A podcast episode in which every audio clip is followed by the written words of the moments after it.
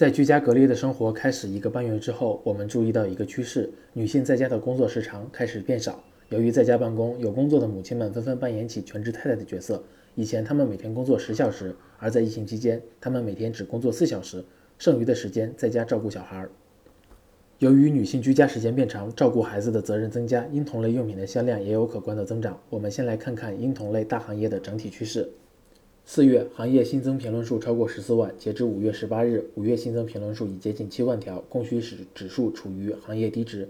表明在同样的新增需求下，新增的供应较少，行业新增评论数并未出现明显下滑，则表明这是一个有机会的行业，而现在也是进入此行业的最佳时机。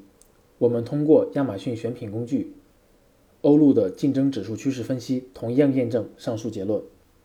本期我们推荐的产品就是婴童品类下的充气水垫，它在今年三月八日上新，目前月销量已超过五百单，定价为十六点九九美元，评分四点四分，表明需求没有被很好的满足，只有一个卖家在卖。四月初的排名在五万名左右，而五月十七日排名已经冲到四千名。我们通过跨境选品工具欧路的行业与商品搜索功能筛选出同类产品，其中销量最高的超过六千五百单，单价十八点九二美元。月销售额超过一百二十万美元，八百万人民币，这绝对是一只选品的潜力股，真的是一款国内外妈妈们都中意的产品。